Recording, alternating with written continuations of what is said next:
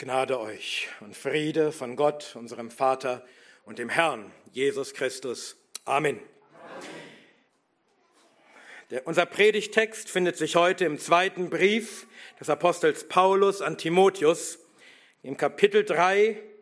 Ich lese uns den Vers 16a.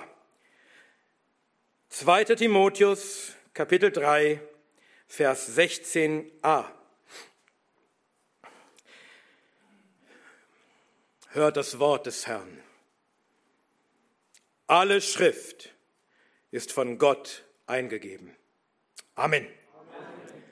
Herr, öffne unsere Augen, damit wir Wunder schauen aus deinem Gesetz. Amen. Amen. Ich möchte heute über ein wichtiges Thema sprechen und in gewisser Weise ist es das wichtigste Thema überhaupt. Denn es bildet die Grundlage unseres Glaubens. Ich meine nicht das Wesen Gottes oder die Gottheit Jesu oder das Evangelium, auch wenn das alles sehr wichtig ist, aber ich meine noch grundlegender. Ich möchte darüber sprechen, warum wir überhaupt etwas über diese anderen Dinge wissen können. Warum können wir wissen, wie und wer Gott ist? Warum können wir wissen, wer Jesus ist? Warum können wir wissen, was das Evangelium ist? Weil Gott es uns offenbart hat, und zwar in der Schrift. Ich spreche heute über die Autorität und die Zuverlässigkeit, die Irrtumslosigkeit und Unfehlbarkeit der Schrift. Und dieses Thema ist deshalb so wichtig, weil die Schrift und die Schrift allein die Grundlage unseres Glaubens ist. Wir sind nicht römisch-katholisch. Wir glauben, oder was wir glauben, glauben wir nicht deshalb, weil es uns das Magisterium, das kirchliche Lehramt in Form eines unfehlbaren Papstes oder Konzils als apostolische Tradition verkauft. Wir glauben es auch nicht, weil es uns die Wachturmgesellschaft der Zeugen Jehovas sagt. Oder Joseph Smith, der Gründer der Mormonen.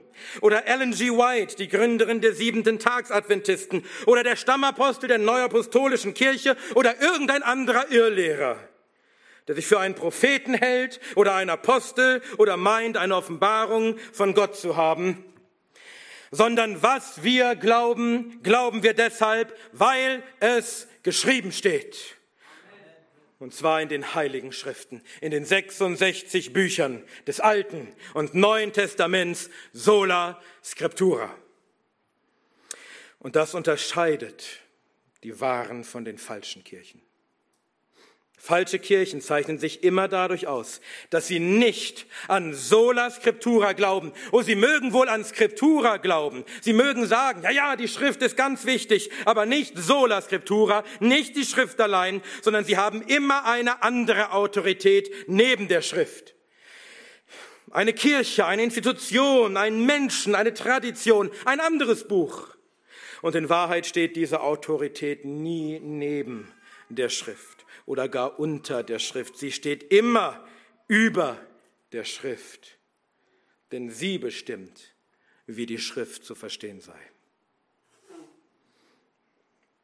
Und der Glaube an die Schrift unterscheidet auch die wahren von den falschen Christen.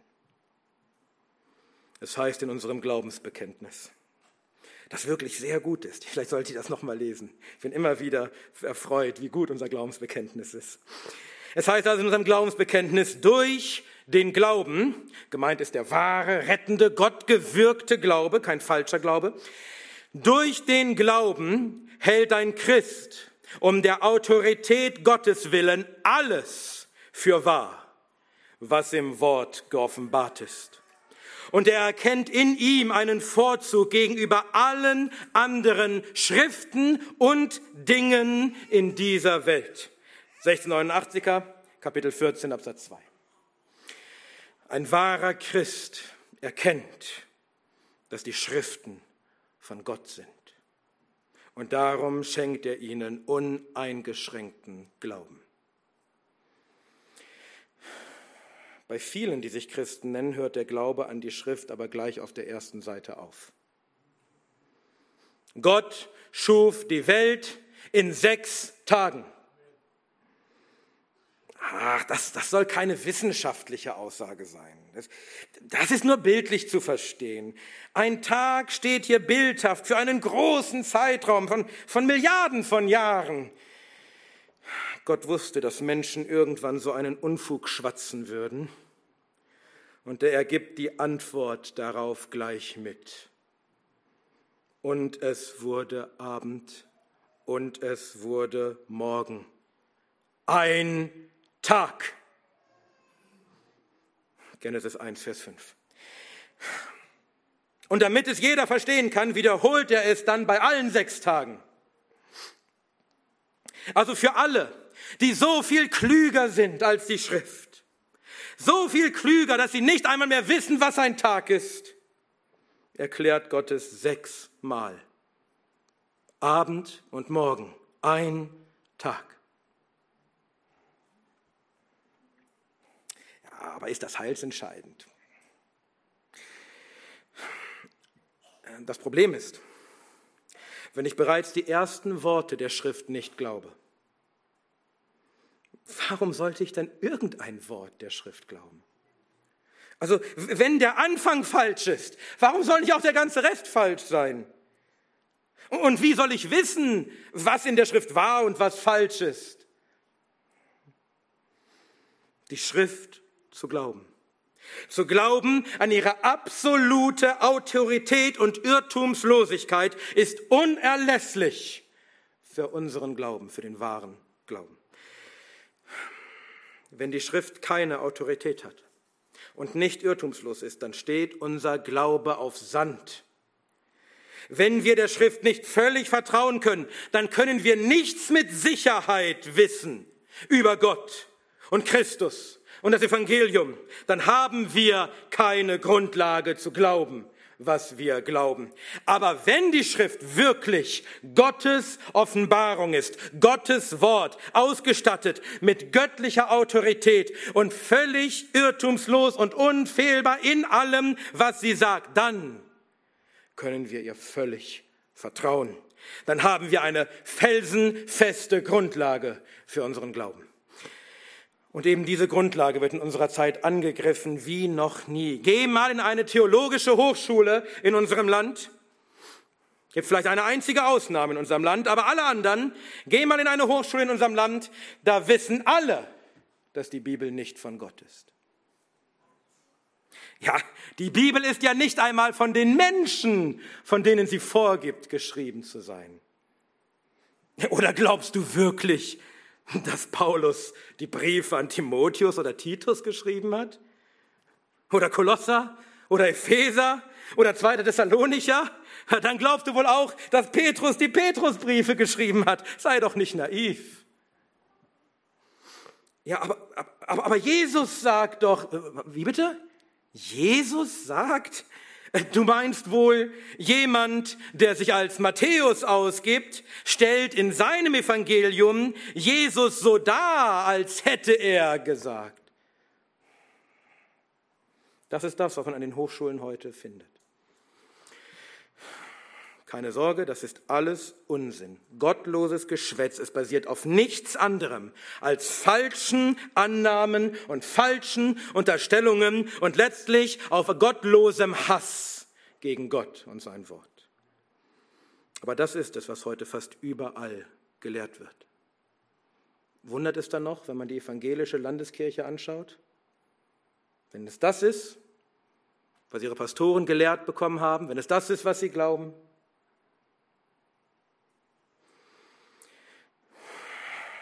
Wir wollen heute schauen, ob wir den Schriften vertrauen können. Und dazu hören wir nicht auf gottlose Skeptiker, sondern auf Gott selbst. Wir schauen, was die Schrift über sich selbst sagt, über ihre Zuverlässigkeit und ihre Autorität. Aber Moment mal, wenn jetzt jemand Kluges von euch gut aufgepasst hat, dann hat er vielleicht einen Einwand. Wir wollen herausfinden, ob wir der Schrift vertrauen können, indem wir hören, was die Schrift dazu sagt. Das ist ja so, als, als wäre ich mir nicht sicher, ob du ein Lügner bist. Um, und um herauszufinden, ob du ein Lügner bist, frage ich dich einfach. Woher sollte ich wissen, dass deine Antwort keine Lüge ist? Wie könnte ich dir vertrauen? Das ist es doch gerade, was ich herausfinden will, ob ich dir vertrauen kann. Wie soll, wie soll also das Ergebnis unserer heutigen Untersuchung aussehen? Die Schrift ist wahr, weil die Schrift sagt, dass sie wahr ist. Das ist doch ein Zirkelschluss. Richtig. Das ist ein Zirkelschluss. Und das geht auch nicht anders. Normalerweise beurteilen wir Dinge anhand einer höheren Autorität. Wenn ich wissen will, ob du ein Lügner bist, frage ich nicht dich, sondern andere Menschen, die dich gut kennen. Und wenn mir zwei oder drei Zeugen glaubhaft versichern, dass du ein Lügner bist, dann hat ihr Wort mehr Autorität als deines. Sie sind in diesem Fall die höhere Autorität. So funktioniert auch unser ganzes Rechtssystem, was übrigens beeinflusst ist von Gottes Rechtssystem, denn Gott hat es so geschaffen. So, so läuft es normalerweise. Ich frage eine höhere Autorität, um zu beurteilen, ob die Sache, die ich beurteilen will, ob die wirklich wahr und korrekt ist. Aber das funktioniert dann nicht mehr, wenn wir die Frage stellen nach der letzten, höchsten, ultimativen Autorität. Denn dann gibt es keine höhere Autorität mehr, die man fragen könnte. Die Frage nach der ultimativen Autorität ist immer ein Zirkelschluss, notwendigerweise. Wir finden das auch in der Schrift. Denn als Gott dem Abraham die Verheißung gab, schwor er, weil er bei keinem Größeren zu schwören hatte, bei sich selbst. Hebräer 6, Vers 13. Wenn du schwörst, berufst du dich normalerweise auf eine höhere Autorität, auf etwas, was größer ist als du, weil dein eigenes Wort gerade nicht ausreicht.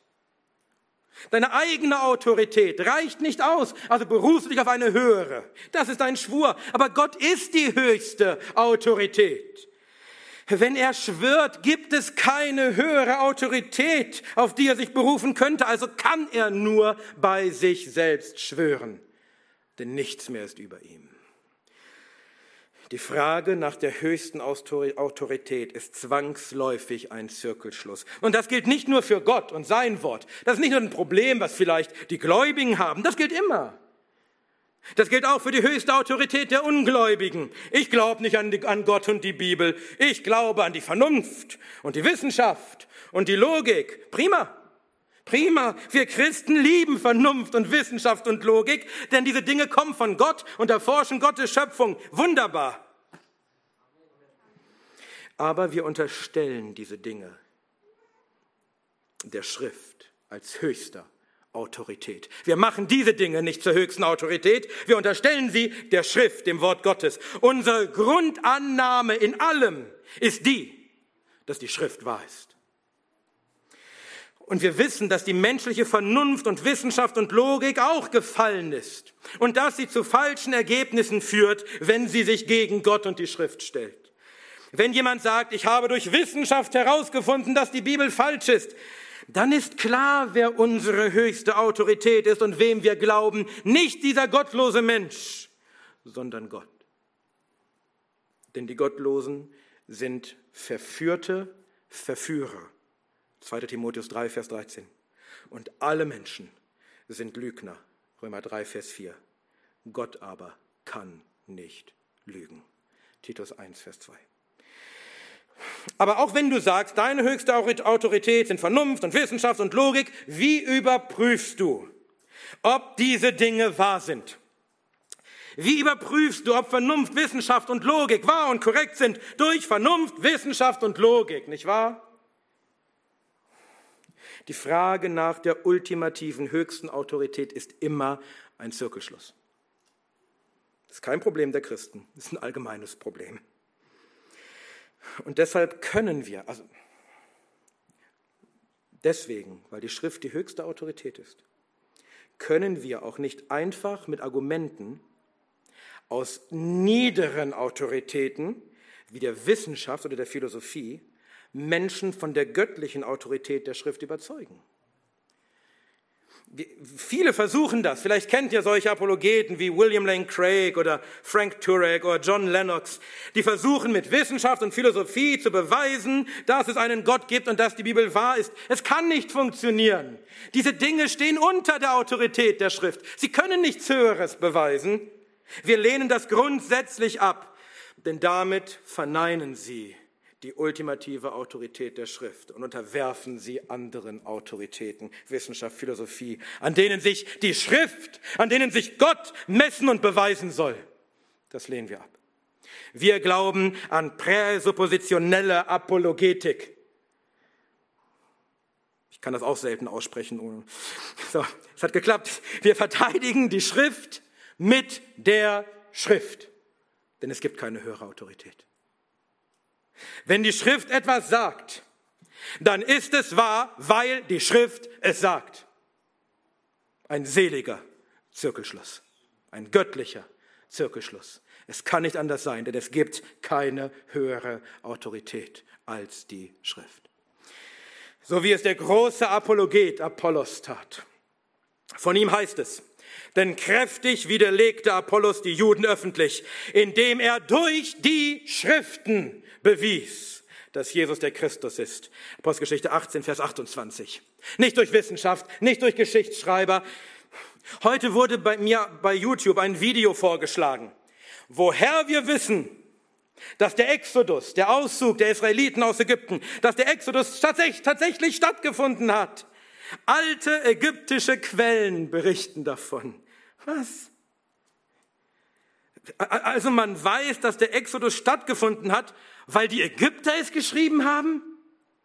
Also ich weiß, dass der Exodus stattgefunden hat, weil Gott es geschrieben hat. Und zwar in den heiligen Schriften. Ich brauche die Ägypter nicht. Ich vertraue Gott mehr als den Ägyptern. Aber bei vielen ist es genau andersrum. Sie meinen, sie müssten mit irgendwelchen solchen, solchen Dingen beweisen, dass die Schrift wahr ist, weil die Schrift allein ja nicht reicht. Nein, achtet darauf, dass hier keine höhere Autorität erlaubt als die Schrift. Gottes Wort untersteht nicht unserer menschlichen Vernunft und Weisheit. Wir unterstehen Gottes Wort. Wenn wir jemanden von der Autorität und Irrtumslosigkeit der Schrift überzeugen wollen, dann tun wir das nicht mit Wissenschaft und Geschichte und Philosophie, sondern mit der Schrift. Wie Spurgeon einmal sagte, die Schrift ist wie ein Löwe. Du verteidigst nicht den Löwen, du lässt ihn nur aus seinem Käfig. Wenn Pastor Jeff Durbin in ein paar Tagen bei uns ist, wird er uns sicher mehr darüber erzählen. Er ist ein wahrer Meister in dieser biblischen Form der Apologetik, der Verteidigung des Glaubens. Und nur, wenn wir das so tun, nur wenn wir wirklich das Wort verkündigen, dann kann auch der Heilige Geist kommen und das Wort gebrauchen. Ich lese nicht, dass der Heilige Geist kommt, wenn man mit Philosophie oder Wissenschaft argumentiert, aber mit dem Wort Gottes. Und der Heilige Geist nutzt das Wort, um in den Herzen der Menschen Glauben zu wirken. Es sind nicht menschliche Argumente, die Glauben wirken, sondern der Geist. Und der wirkt, wenn das Wort verkündigt wird. Auch noch einmal unser Glaubensbekenntnis dazu. Wir können zwar durch das Zeugnis der Gemeinde Gottes zu einer hohen und ehrerbietigen Wertschätzung der Heiligen Schrift bewegt und angeleitet werden.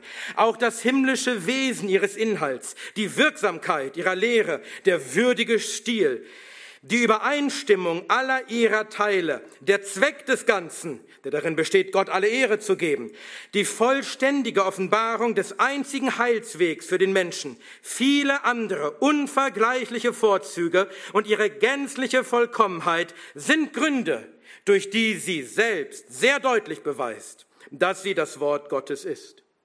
Trotzdem, wird unsere volle Überzeugung und Gewissheit bezüglich der unfehlbaren Wahrheit und göttlichen Autorität derselben durch das innere Wirken des Heiligen Geistes hervorgebracht, der durch das, der durch das Wort und mit dem Wort in unseren Herzen davon Zeugnis gibt. 1689 Kapitel 1 Absatz 5. Viele Menschen kennen die Schriften gut. Gibt Mönche, die tun den ganzen Tag nichts anderes, als die Schrift zu lesen. Und wenn der Geist nicht kommt, ist das alles vergeblich. Da wir also durch den Heiligen Geist Glauben haben an die Schrift als das unfehlbare Wort Gottes, lasst uns jetzt schauen, was die Schrift über ihre eigene Autorität und Irrtumslosigkeit zu sagen hat. Das war alles die Einleitung bisher. So, wir könnten, wir könnten uns Dutzende, wenn nicht Hunderte Stellen anschauen. Und das ist nicht übertrieben. Aber wir müssen uns auf ein paar beschränken und wir legen den Schwerpunkt unserer Betrachtung auf unseren Herrn, auf Jesus, den Christus. Was berichtet die Schrift uns darüber? Was Christi Sicht von der Schrift ist. Wir schauen dazu, dazu zunächst in das Matthäusevangelium Kapitel 22. Dort lesen wir, wie die Sadduzäer zu Jesus kommen. Sie glaubten nicht an die Auferstehung der Toten. Und um zu zeigen, dass es keine Auferstehung geben kann, erzählten sie eine Geschichte. Es waren aber bei uns sieben Brüder, und der erste verheiratete sich und starb. Und weil er keine Nachkommenschaft hatte, hinterließ er seine Frau seinem Bruder. Ebenso auch der zweite und der dritte, bis auf den siebten. Zuletzt aber von allen starb die Frau. In der Auferstehung nun. Welchem von den sieben wird sie zur Frau sein? Denn alle haben sie gehabt. Matthäus 22, 25 bis 28. Also sieben Männer waren rechtmäßig mit dieser Frau verheiratet. Wenn nun die Toten auferstehen, welcher dieser Männer wird dann ihr Mann sein? Etwa alle sieben? Seht ihr, funktioniert nicht. Also kann es keine Auferstehung geben, sonst würde das zu so unlösbaren Problemen führen. Und jetzt hört, was Jesus darauf antwortet. Jesus aber antwortete und sprach zu ihnen, ihr irrt. Lass uns hier mal einen Moment stehen bleiben. Jesu Antwort an die Sadduzäer beginnt mit, ihr irrt. Falsch. Was ihr sagt, ist falsch. Was ihr lehrt, ist falsch. Ihr irrt. Ihr habt Unrecht. So etwas darf man heute nicht mehr sagen. Das ist ein Verstoß gegen das elfte Gebot. Sei nett. Du kannst doch nicht jemand anderem, schon gar nicht einem anderen Gläubigen sagen, dass er falsch liege. Das ist überheblich. Das ist unbrüderlich. Das ist unverschämt. Habe ich gerade erst wieder heftig zu spüren bekommen, weil ich es gewagt habe zu sagen, dass die Säuglingstaufe falsch ist. Und die Brüder, die Säuglinge taufen irren. Es kommt nicht gut an, wenn man das sagt. Sag doch lieber, ja, ich, ich sehe das halt anders und, und ihr seht das so und haben beide recht. Jesus traute sich, das so klar zu sagen. Und er legt noch einen drauf. Ihr irrt, indem ihr die Schriften nicht kennt, noch die Kraft Gottes. Oh, das ist heftig. Nicht nur ihr irrt, weil ihr die Schriften nicht kennt, ihr kennt auch Gott und seine Kraft nicht. Denn in der Auferstehung heiraten sie nicht noch werden sie verheiratet, sondern sie sind wie Engel Gottes im Himmel. Und nun kommt der Teil, der für uns wichtig ist. Was aber die Auferstehung der Toten betrifft, habt ihr nicht gelesen, was zu euch geredet ist von Gott, der spricht, ich bin der Gott Abrahams und der Gott Isaaks und der Gott Jakobs. Gott ist nicht der Gott der Toten, sondern der Lebenden. Matthäus 22, 29 bis 32. Christus gründet sein ganzes Argument gegen die Sadduzäer auf die Schrift. Mehr noch, auf ein einziges Wort in der Schrift. Mehr noch, auf die Zeitform eines einzigen Verbs. Ist euch das aufgefallen? Christi ganzes Argument hängt an der Zeitform dieses einen Verbs ich bin. Der Gott Abrahams und der Gott Jakobs und der Gott Isaaks. Gott sagt nicht, ich war der Gott, sondern ich bin der Gott.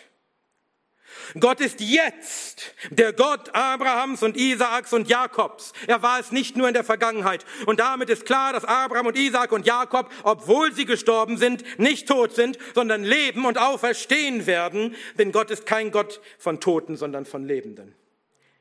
Seht ihr, wie viel Vertrauen Christus in die Irrtumslosigkeit der Schrift hat? Er weiß genau, was er selbst damals gesprochen hat zu Mose im brennenden Dornbusch. Daher kommt dieses Zitat, Exodus 3, Vers 6.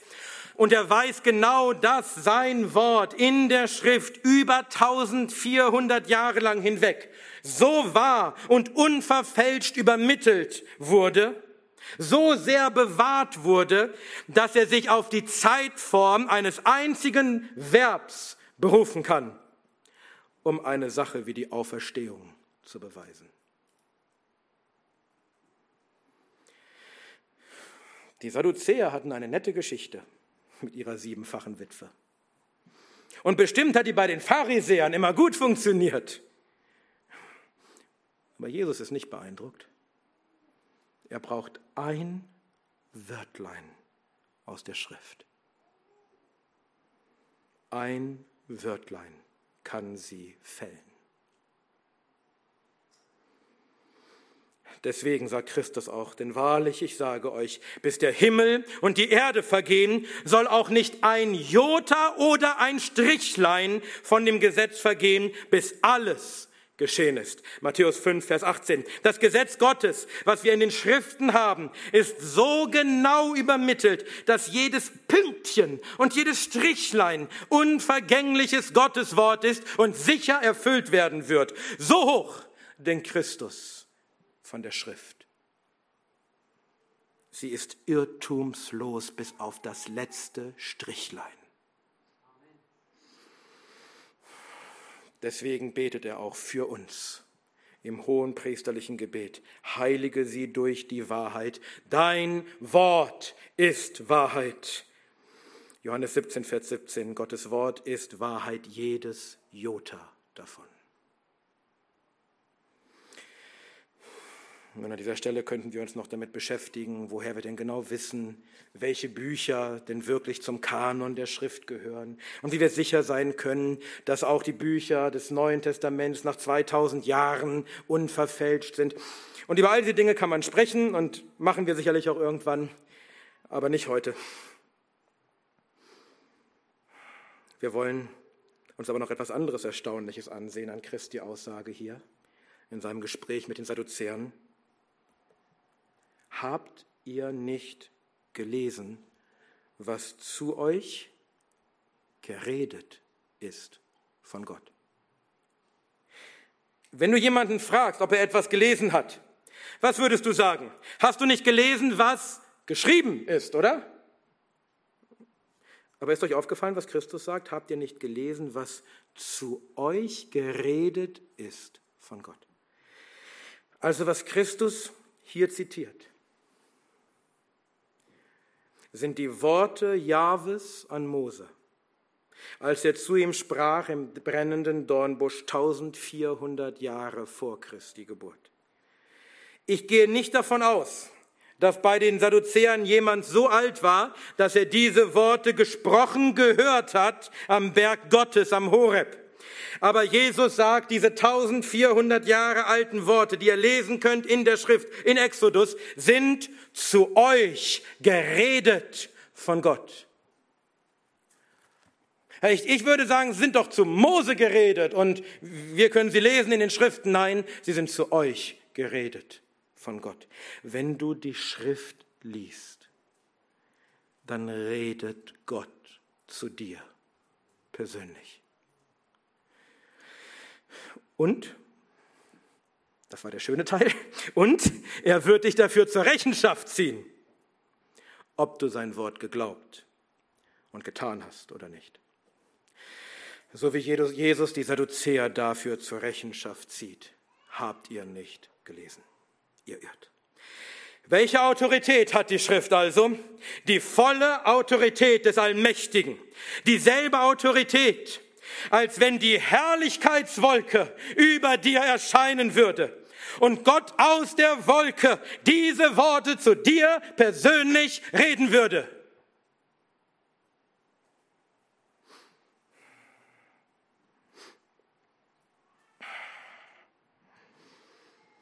Welche Autorität hat die Schrift?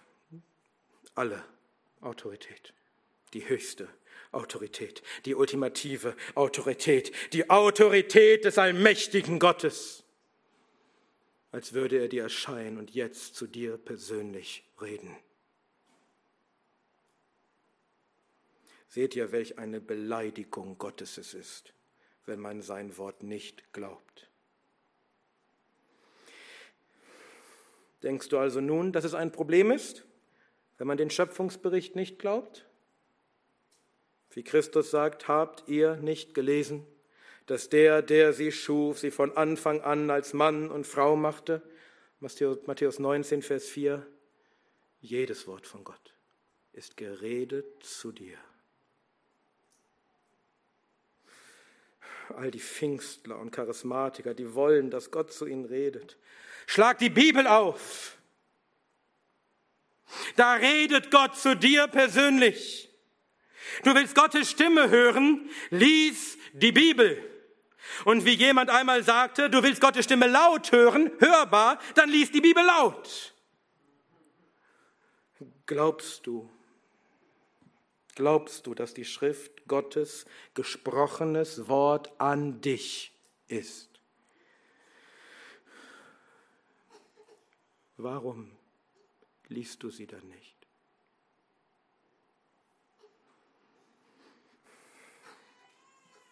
Ich war schockiert, als ich vor ein paar Tagen erfuhr, dass es in unserer Gemeinde Geschwister gibt, die die Bibel nicht gelesen haben.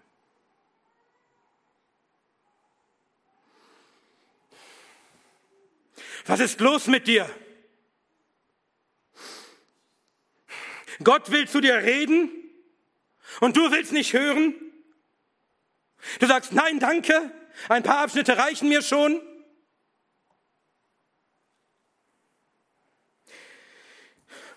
Wenn du noch nie die Bibel durchgelesen hast, von Genesis bis Offenbarung, dann schlage ich vor, dass du jetzt deinen Jahresurlaub nimmst und die nächsten sechs Wochen nutzt, um das nachzuholen. Und wenn du kein Interesse hast, zu hören, was Gott zu dir redet in der Schrift, dann schlage ich vor, dass du dir eine andere Gemeinde suchst. Ich weiß, das ist hart, aber das kann nicht wahr sein. Niemand, der hier Teil dieser Gemeinde ist,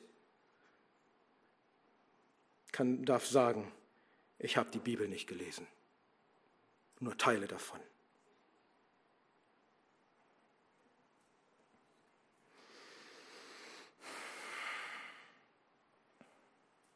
Glaubst du, dass die Schrift Gottes gesprochenes Wort an dich ist?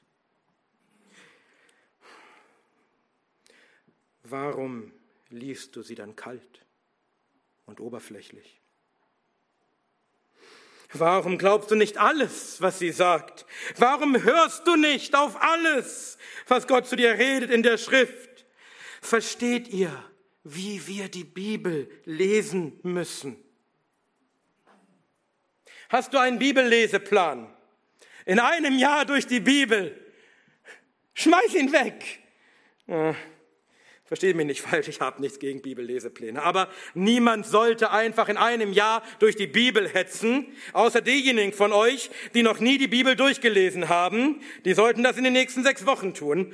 Aber mir ist es lieber, du liest einen Vers am Tag und liest ihn jeden Tag für eine Woche lang, nur ein Vers. Und du liest ihn als Gottes Wort an dich. Als dass du zehn Kapitel am Tag liest, als wären sie nichts. Die Schriften sind Gottes gesprochenes Wort an uns. Und das ist genau das, was auch Paulus schreibt Und hier kommt das Wort, unter das ich diese Predigt gestellt habe. Böse Menschen aber und Betrüger werden zu Schlimmerem fortschreiten, indem sie verführen und verführt werden.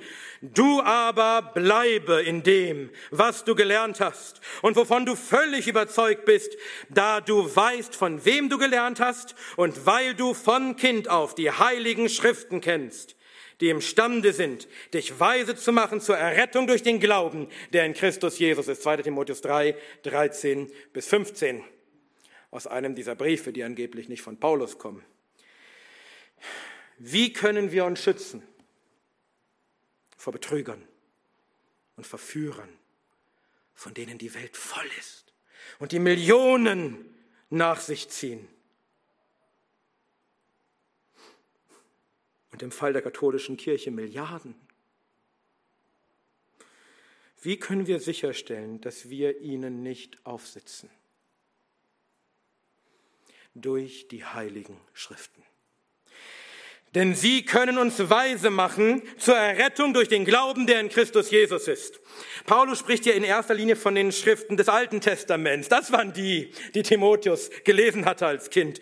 Aber wenn sie schon imstande sind, dich rettenden Glauben an Christus zu lehren, wie viel mehr die Schriften des Neuen Testaments, die so klar von Christus und seinem Werk sprechen.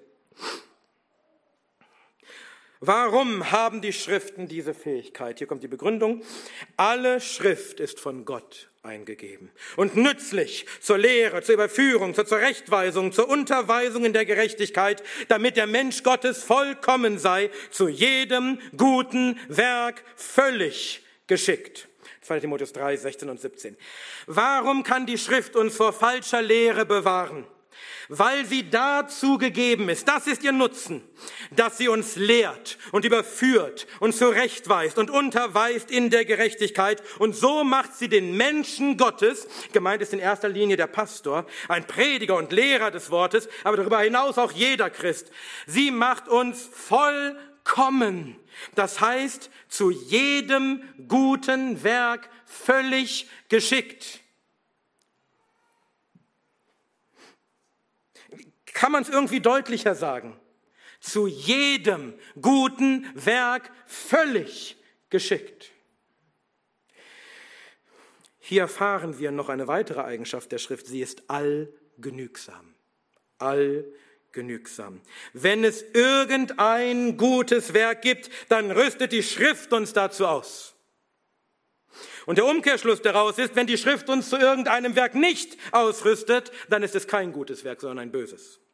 Die Schriften machen uns also zum einen weise zur Errettung durch den Glauben an Christus.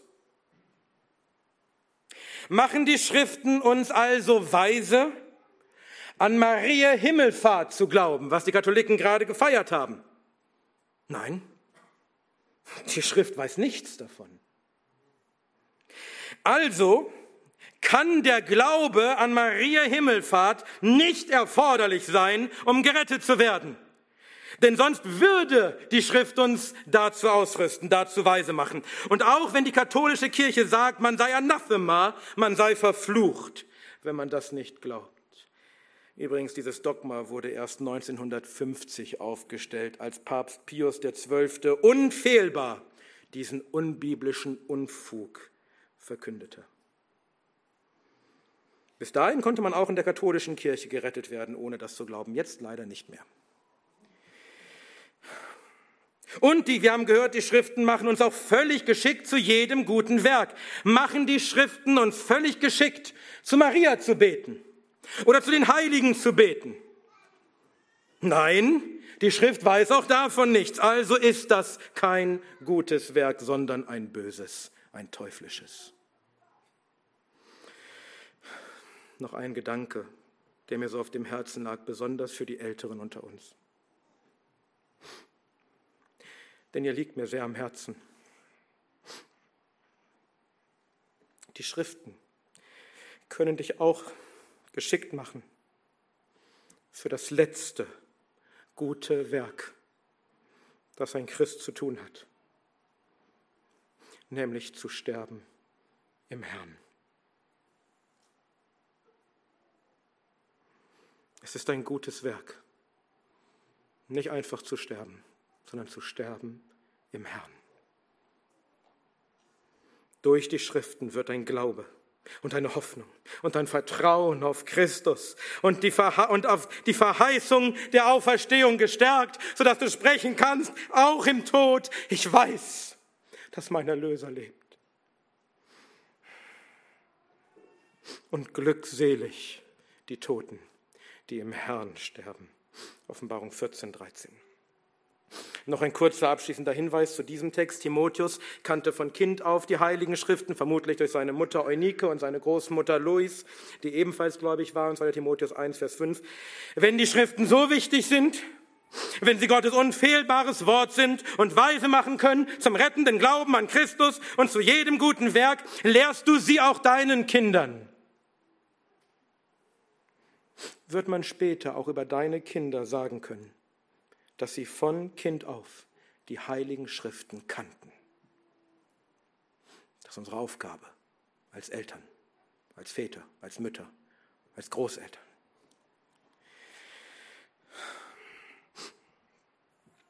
Aber worauf ich eigentlich hinaus will, ist dies. Warum haben die heiligen Schriften diese Fähigkeiten? Warum können sie diese Dinge tun?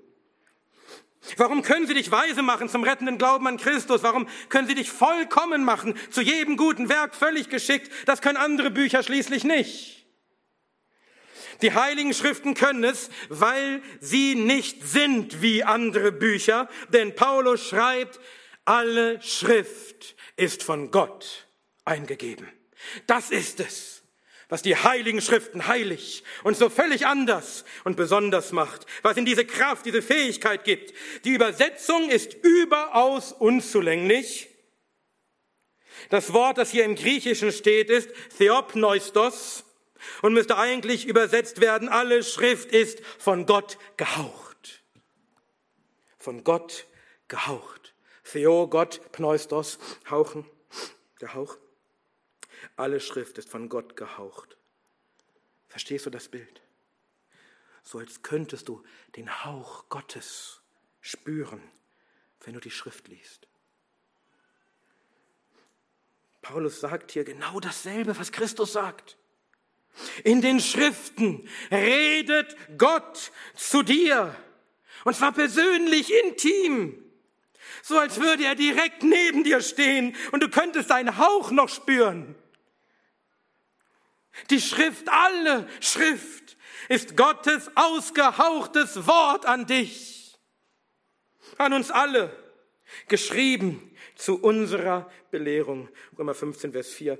Und das gilt nicht nur für die Schriften des Alten Testaments, von denen Christus und auch Paulus hier in erster Linie sprechen, sondern es gilt genauso für die Schriften des Neuen Testaments. Petrus schreibt, so wie auch unser geliebter Bruder Paulus nach der ihm gegebenen Weisheit euch geschrieben hat, wie auch in allen Briefen, wenn er in ihnen von diesen Dingen redet, von denen einige schwer zu verstehen sind, die die Unwissenden und Unbefestigten verdrehen, wie auch die übrigen Schriften zu ihrem eigenen Verderben. 2. Petrus 3, 15 und 16.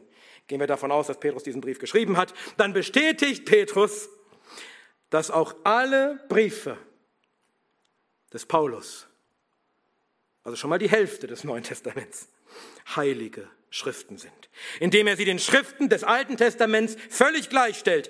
Die Briefe des Paulus sind genauso Schrift wie die übrigen Schriften, die Schriften des Alten Testaments, und die Unwissenden und Ungefestigten verdrehen sie genauso wie die übrigen Schriften und sie empfangen dafür dasselbe Urteil, nämlich ihr eigenes Verderben. Das ist also die Sicht Christi und seiner Apostel auf die heiligen Schriften des Alten und Neuen Testaments. Sie sind Gottes Reden, sein ausgehauchtes Wort. Und weil Christus diese höchste Sicht auf die Schrift hat, weil er ihr höchste Autorität zuspricht als Wort Gottes, deshalb gebraucht er sie auch entsprechend. Wir haben das gerade schon gesehen, aber lass uns noch ein anderes Beispiel anschauen. Als Jesus in der Wüste dreimal vom Teufel versucht wird, da ist seine Antwort auf jede der drei Versuchungen diese. Es steht geschrieben. Und damit ist die Sache erledigt. Und Satan fängt auch nicht an, mit ihm darüber zu diskutieren, ob denn das, was da geschrieben steht, wirklich Gottes Wort sei und wirklich Autorität hätte und wirklich irrtumslos ist. Der Satan weiß das auch. Da gibt's nichts zu diskutieren. Aber als Satan sieht, dass für Jesus die Schrift höchste Autorität hat, da passt er seine Taktik an. Und jetzt kommt er auch mit der Schrift. Weil er hat gemerkt, wenn, wenn eines Jesus überzeugen kann, dann die Schrift. Dann nimmt der Teufel ihn mit in die heilige Stadt und stellte ihn auf die Zinne des Tempels und spricht zu ihm, wenn du Gottes Sohn bist, so wirf dich hinab, denn es steht geschrieben, er wird seinen Engeln deinetwegen befehlen und sie werden dich auf Händen tragen, damit du nicht etwa deinen Fuß an einem Stein stoßest. Christus fällt darauf nicht rein, sondern er korrigiert Satans Verdrehung und Missbrauch der Schrift wieder mit der Schrift. Es steht geschrieben. Mit der Schrift können wir alles korrigieren, selbst Verdrehungen der Schrift. Das alles ist nachzulesen in Matthäus 4, 1 bis 11. Auch Markus berichtet darüber. Wenn Christus sich beim Streit mit dem Teufel auf die Schrift als Autorität beruft, sollten wir das dann nicht genauso machen, wenn wir mit den Kindern des Teufels reden? Oder wollen wir klüger sein und ihnen mit Wissenschaft und Philosophie kommen? Und Christus argumentiert nicht nur bei dieser Begebenheit so, sondern dutzende Male lesen wir, wie sein Argument ist. Es steht geschrieben. Und wie er von den Menschen erwartet, dass sie die Schriften kennen. Und sie vorwurfsvoll fragt, habt ihr nicht gelesen? Immer und immer wieder. Christi Maßstab ist die Schrift. Seine Autorität, die höchste, auf die er sich beruft, ist die Schrift und deshalb ist sie auch unser Maßstab. An der Schrift beurteilen wir alles. Nicht nur was Ungläubige sagen, nicht nur was der Satan und seine Dämonen und seine Kinder sagen, sondern auch, sondern auch was der Prediger sagt, was dein Pastor sagt, was ich sage. Versteht ihr? In der Apostelgeschichte lesen wir von den Brüdern in Beröa. Diese aber waren edler als die in Thessalonich. Sie nahmen das Wort mit aller Bereitwilligkeit auf. Wie nimmt man das Wort mit aller Bereitwilligkeit auf? Indem sie täglich die Schriften untersuchen, ob dies sich so verhielte. Apostelgeschichte 17, 11. Das Wort mit Bereitwilligkeit aufzunehmen.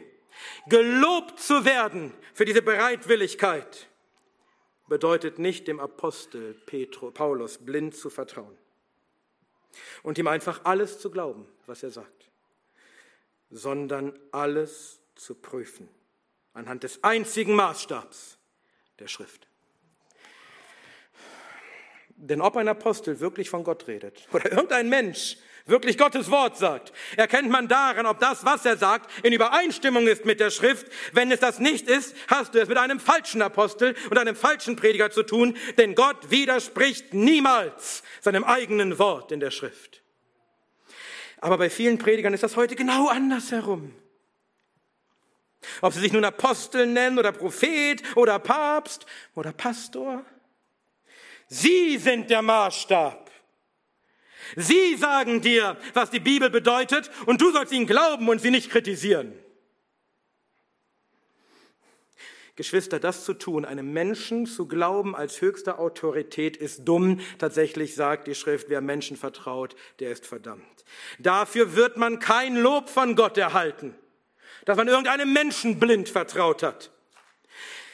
Aber wenn man alles prüft anhand der Schrift als der höchsten Autorität, dann ist man edel vor Gott, dann erhält man Lob, denn dann vertraut man Gott und seinem Wort und achtet es mehr als alles andere.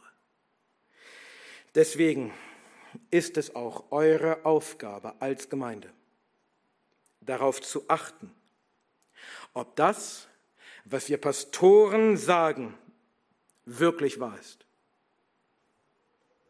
indem ihr es überprüft anhand der Schrift. Und dann auch sagt, wenn ihr vielleicht einen Widerspruch gefunden habt. Denn das Ziel dieser Gemeinde ist nicht, dass alle Pastor Tobi glauben, sondern dass alle Gott glauben. Amen.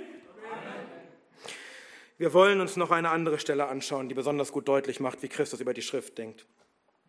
Als Jesus gefangen genommen wird in Gethsemane. Als er genau weiß, was jetzt auf ihn zukommt. Als er schon Blut geschwitzt hat voller Angst im Garten. Da will Petrus sein Versprechen wahrmachen.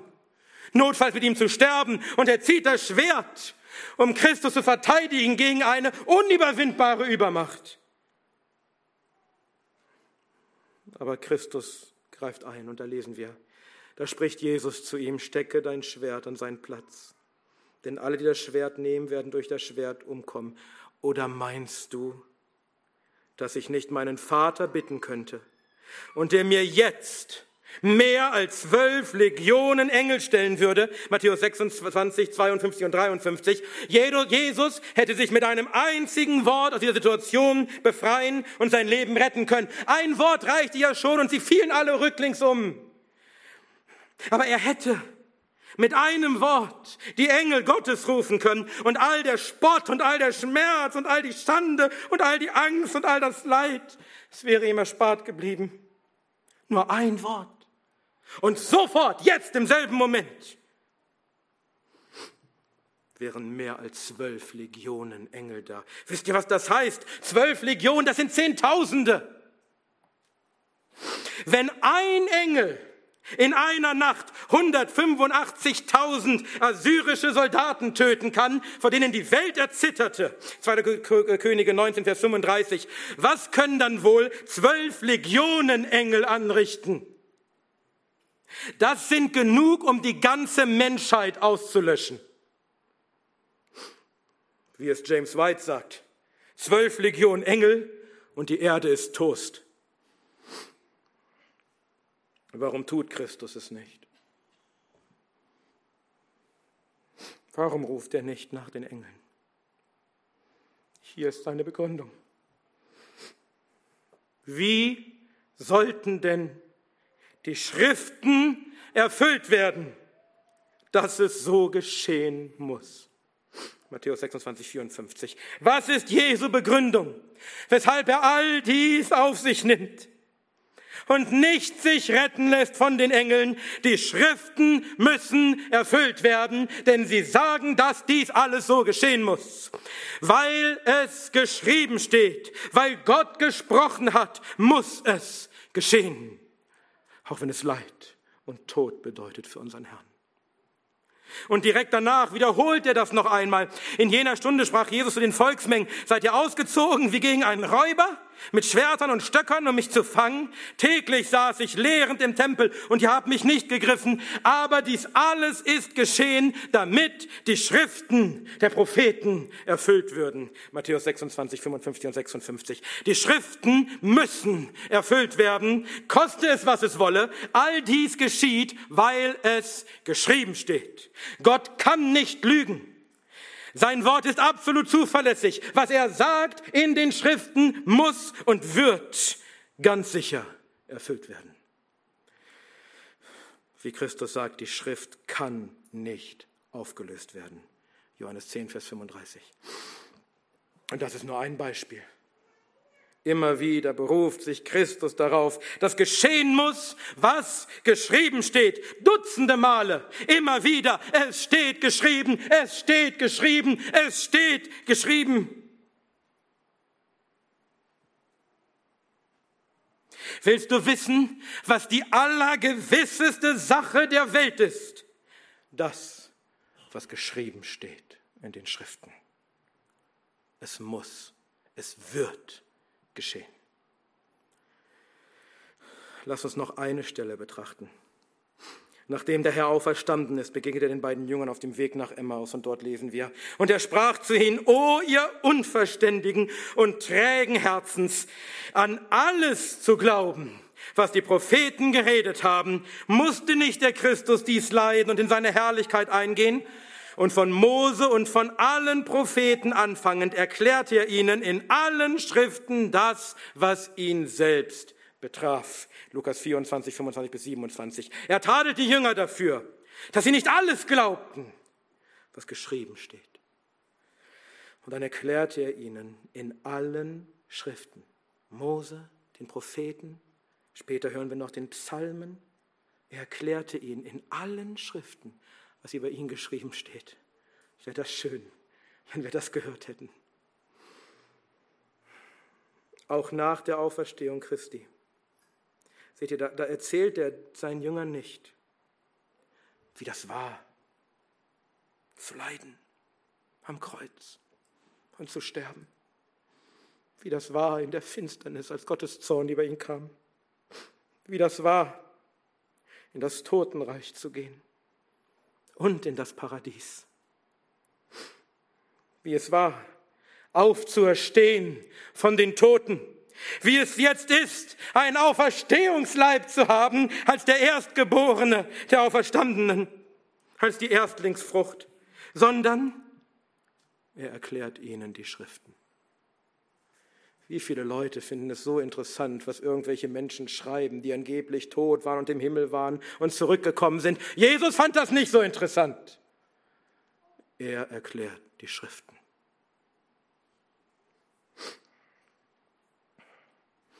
Wenn sie nicht auf Mose hören, werden sie auch nicht hören, wenn Tote auferstehen. Es ist allein die Schrift. Keine Erlebnisse, keine tollen Geschichten. Auch nach der Auferstehung Christi sind die Schriften, auch des Alten Testaments, Mose und die Propheten und alle Schriften, keinesfalls hinfällig, sondern immer noch der Maßstab für die Wahrheit und den Glauben und sie lehren uns über Christus. Und dann heißt es weiter, er sprach aber zu ihnen, dies sind meine Worte, die ich zu euch redete, als ich noch bei euch war, dass alles erfüllt werden muss, was über mich geschrieben steht in dem Gesetz Moses und den Propheten und Psalmen. Seht ihr, Jesus hat ihnen das immer und immer wieder gesagt. Die Schrift muss erfüllt werden.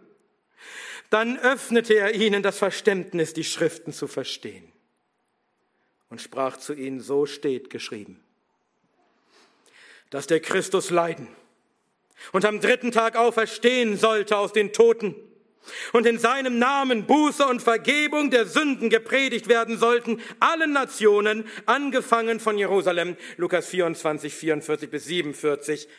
Wieder das gleiche, Gottes Wort muss erfüllt werden, wie geschrieben steht, so muss es geschehen. Und all das stand schon im Alten Testament dass der Christus leiden und am dritten Tag auferstehen sollte aus den Toten und dass in seinem Namen Buß und Vergebung der Sünden gepredigt werden sollte, allen Nationen. Könnten wir das alles aus dem Alten Testament heraus beweisen? Vielleicht sollten wir das Alte Testament etwas besser kennen, wenn das alles da schon drin steht. Wenn das schon ausreicht, um uns weise zu machen zum rettenden Glauben an Christus. Alle Schriften drehen sich um Christus. Und auch hier sehen wir, dass man die Schriften zwar kennen und studieren und doch nicht verstehen und glauben kann. Denn dafür ist das Wirken Gottes erforderlich, wie wir schon gehört haben, wie es auch hier heißt, dann öffnete er ihnen das Verständnis, die Schriften zu verstehen. Obwohl sie die Schriften kannten und Christus all diese Dinge immer und immer wieder zu ihnen geredet hatte, verstanden sie die Schrift nicht. Denn dafür ist das Wirken Gottes erforderlich. Christus musste ihnen erst das Verständnis öffnen, damit sie die Schriften verstehen können. Und so ist es auch heute noch. Wenn jemand die Schriften wirklich verstehen, wirklich glauben soll, wirklich erkennen soll, dass sie göttliche Autorität haben und irrtumslos ist, sind, dann muss Gott selbst ihm das Verständnis dafür öffnen, keine klugen Argumente aus Wissenschaft und irgendwelchen anderen Bereichen,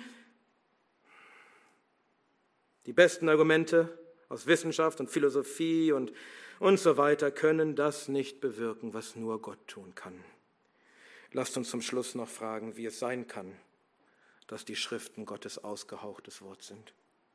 Die Bibel kam ja nicht vom Himmel herab, sondern sie wurde über lange Zeiträume von verschiedenen Menschen geschrieben. Wie kann sie also gleichzeitig Werk von Menschen und doch auch Gottes ausgehauchtes Wort sein? Als Jesus im Tempel lehrte und Psalm 110 zitierte. Da sagt er, David selbst hat in dem Heiligen Geist gesagt, Der Herr sprach zu meinem Herrn, setze dich zu meiner Rechten, bis ich deine Feinde hinlege, als Schemel deiner Füße. Markus 12, Vers 36. Ja, es war David, der diese Worte redete, diese Worte des Psalms, aber er sagte sie nicht von sich selbst aus, sondern in dem Heiligen Geist. Die Schriften sind Gottes Wort, weil sie gewirkt sind vom Heiligen Geist Gottes. Von Petrus erfahren wir noch etwas mehr darüber. Er schreibt von den Ereignissen auf dem Berg der Verklärung, wo er zusammen mit zwei anderen Jüngern sehen konnte, wie Jesus verwandelt wurde. Denn wir haben euch die Macht und Ankunft unseres Herrn Jesus Christus nicht kundgetan, indem wir ausgeklügelten Fabeln folgten, sondern als solche, die Augenzeugen seiner herrlichen Größe geworden sind denn er empfing von Gott dem Vater Ehre und Herrlichkeit, als von der prachtvollen Herrlichkeit eine solche Stimme an ihn erging, dieser ist mein geliebter Sohn, an dem ich Wohlgefallen gefunden habe.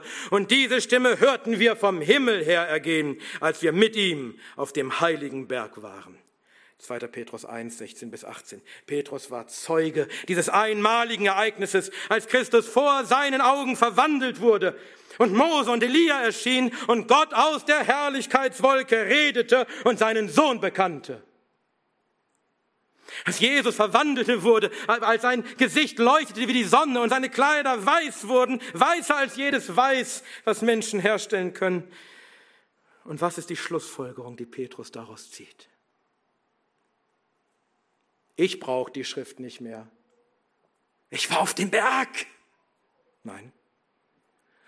Und so besitzen wir das prophetische Wort, die Schriften, umso fester.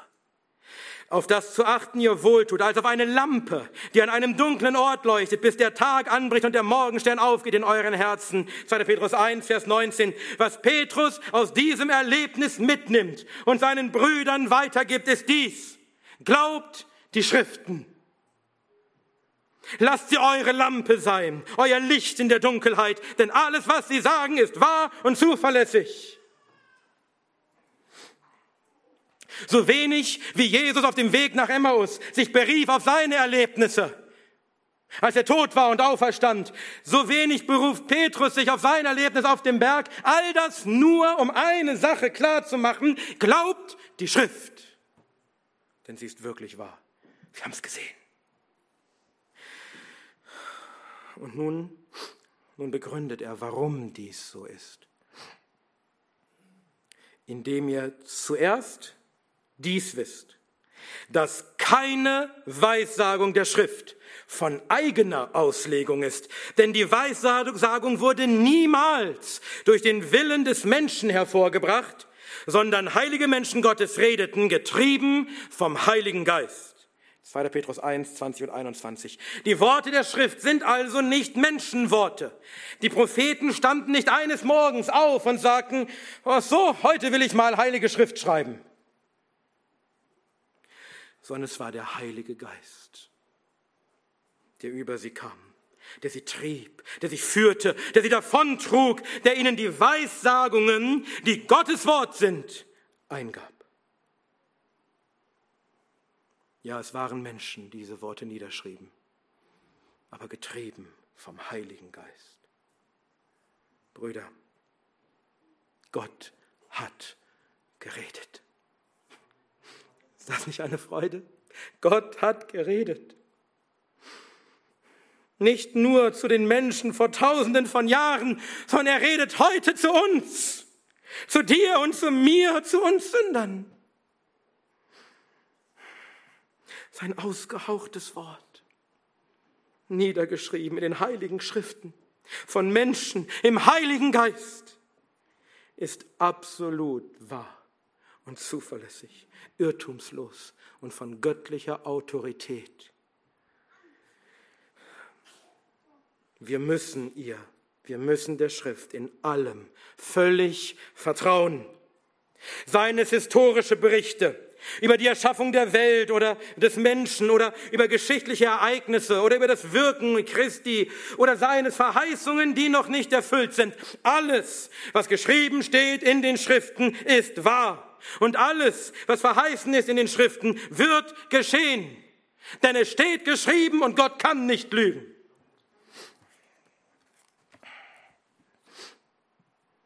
Hast du den Heiligen Geist? Dann wird er dich überführen, dass die Schrift wahr ist. Gottes Wort, gewirkt vom Heiligen Geist selbst. Wir haben gesehen, wie Jesus über die Schrift dachte, immer noch denkt. Denn die Schrift ist sein eigenes Wort. Er wusste, dass die Schrift sein Wort völlig irrtumslos übermittelt hat. Dass sie so irrtumslos ist, dass er ein Argument auf der Zeitform eines einzelnen Wörtleins aufbauen kann. Er wusste, dass die Schriften göttliche Autorität haben. Und deshalb argumentierte er mit ihnen, sei es mit Menschen oder dem Satan. Und er zog die Menschen zur Rechenschaft für das, was geschrieben steht, was gesprochen ist zu ihnen von Gott. Denn sie sind verpflichtet, es zu kennen und verpflichtet, es zu verstehen und verpflichtet, es zu glauben, selbst wenn sie es gar nicht können in ihrem gefallenen Stand, sondern beten müssten um den Geist, dass er ihnen das Verständnis öffnet. Und Christus wusste, dass die Schriften absolut sicher erfüllt werden müssen. So sicher, dass er sein Leben dafür gab. Denn was Gott geredet hat, das geschieht. Ist das auch deine Sicht von der Schrift? Solltest du sie dann nicht auch kennen? Und mit ihr argumentieren und dich mit ihr verteidigen und ihr gehorchen und ihr ganz vertrauen in allem. Nicht, dass einer von uns im Gericht von Christus diese furchtbaren Worte hören muss. Hast du nicht gelesen? Ich habe zu dir gesprochen und du hast nicht gelesen? wenn du diesen Glauben nicht hast. Wenn du die Schrift nicht verstehst, dann bete zum Herrn, dass er dir das Verständnis öffnen möge für sein heiliges Wort. Und wenn du zu ihm rufst in Wahrheit, dann wird er dir das Verständnis öffnen und du wirst die Schrift verstehen und erkennen, dass sie Gottes Wort ist. Denn es sind die heiligen Schriften, die imstande sind, dich weise zu machen zur Errettung durch den Glauben, der in Christus Jesus ist. Und es sind die heiligen Schriften, die nützlich sind zur Lehre, zur Überführung, zur Zurechtweisung, zur Unterweisung in der Gerechtigkeit, damit der Mensch Gottes vollkommen sei, zu jedem guten Werk völlig geschickt. Es ist unerlässlich, die Schrift zu kennen und zu glauben. Denn alle Schrift alle Schrift ist von Gott eingegeben, von Gott gehaucht. Das Wort ist das Einzige, auf das das zutrifft. Das Einzige, auf das wir völlig vertrauen können, im Leben und im Sterben, auf nichts anderes können wir unsere Hoffnung setzen. Denn nur Gott allein lügt niemals. Denn alles Fleisch ist wie Gras und all seine Herrlichkeit wie des Grases Blume. Das Gras ist verdorrt und die Blume ist abgefallen. Das Wort des Herrn aber bleibt in Ewigkeit. 1. Petrus 1, 24, 25. In dem Namen Gottes, des Vaters, des Sohnes und des Heiligen Geistes. Amen.